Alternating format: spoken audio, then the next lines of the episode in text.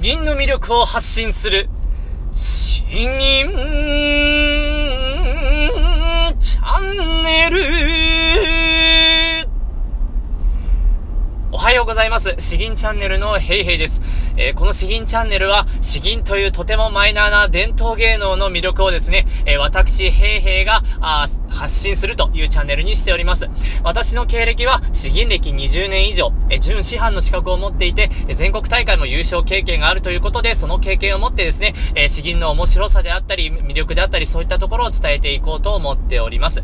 またですね、この背景の雑音からわかりますように、私の車の通勤時間を使使って、え配信しているので、え途中聞き苦しいところもあるかと思いますけれども、それに負けないようなですね、えー、詩吟で培ってきた滑舌と肺活量で、えー、カバーしていきたいと思います。えー、どうかよろしくお願いします。ではですね、え今回もいつも通り、え移りたいと思います。ちょっと音が大きいかもしれないですね。ではですね、えー、今回もいつも通り前半に詩吟に関する話、後半に えー、まあ、いつもと違う議をですね、また披露、紹介して披露するという形でいきたいと思います。今回はですね、えー、まあ、意外と厳しい詩吟の音程の話について説明していきたいと思います。詩吟は相対音感の世界だということを以前にお話ししました。ですので、まあ、どんな声の高、高いのが出ない人であっても、どなたでもできるよというところはあるんですけれども、その相対音感の世界の中ではだいぶ厳しいんですね。どう厳しいのかというとですね、あの、ドレミファソラシドっていうところを、わかるかと思うんですけれども、このドとレ、ドとレの間が、まあ、1音、1つの音があると考えるとですね、えー、その4分の1までずれているかどうか、ずれていたら、まあ、ダメだと怒られちゃうわけなんですね。どういうことか？ドレミファ、ド今の、まあ、だいたい今2分の1音ぐらいだと思います。これがさらに4分に1音になると、だいぶもう分かりにくくなるんですね。ドーこういう風に、まあ、徐々に徐々に、音というものは連続しているので、ドからレに上がるところでですね、本当はまあ、無限に、えー、連続的になっているわけです。この音の音が、あ詩吟で言うとですね、まあ、あの、死音と呼ばれる音が、大事な基盤となる音があるんですけれども、それが出だしの時の音と最後の音、それが最初と最後きっちり合ってるかどうかで、えよく判断されるわけです。ですので、えー、まあ、相対音感の世界なんでですね、え出だしから入って、別にその音自体は問題はないんです。ただ、その音からですね、最後、銀字終わった時の最後の音、これにちゃんと戻っていられるかというところが、あー、審査されるということになります。まあ、弁声粛々でいくとですね、えー、暁に見る先兵でこんなり10年勢いで、で、最後が、あの、弁声粛々から始まって、長打を一数になるわけですけれども、弁声、いい、この音ですね、いい、長打を一数、す、う、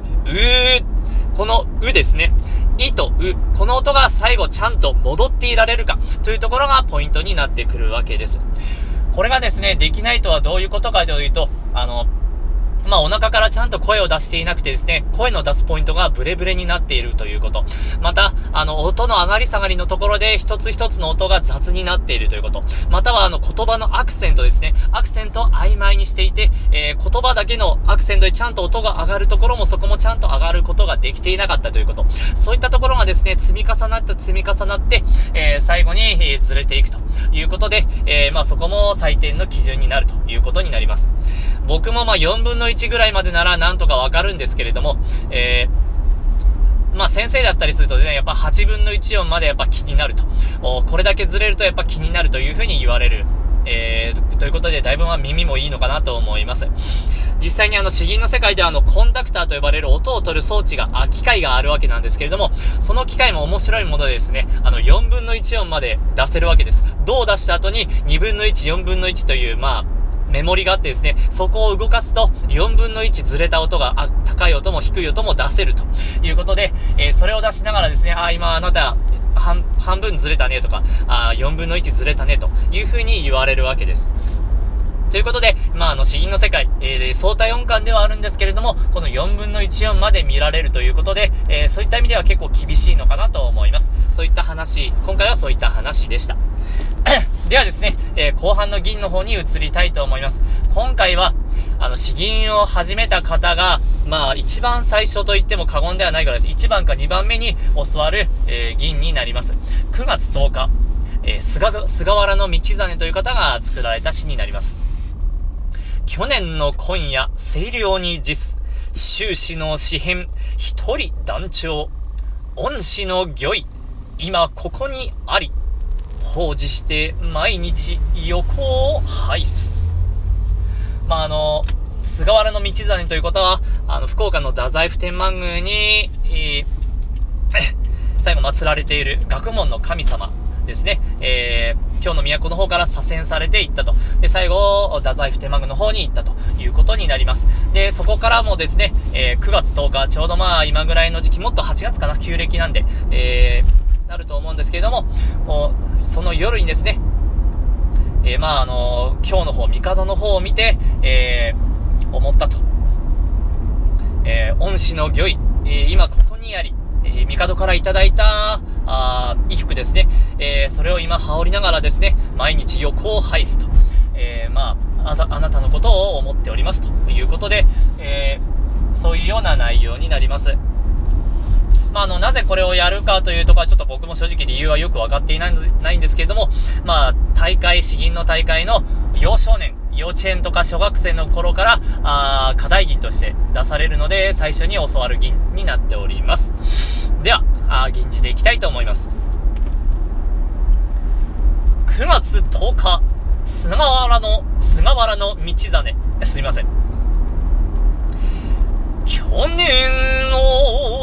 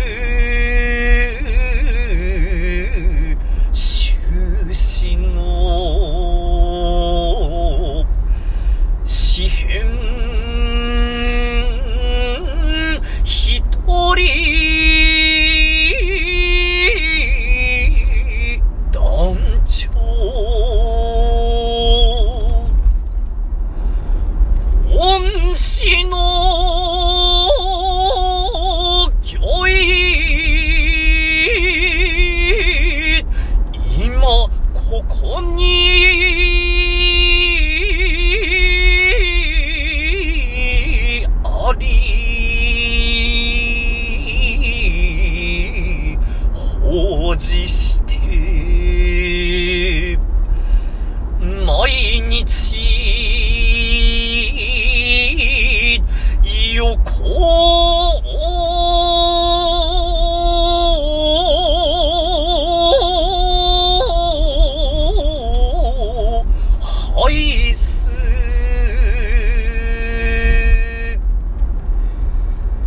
でしたでしょうか？ちょっと今回はちょっと音割れがひどかったかもしれません。そういった場合はちょっと申し訳ないです。えー、このように平日毎日、えー、詩吟チャンネルは配信していこうと思いますので、えー、明日もですね、またどうかよろしくお願いします。本日はどうもありがとうございました。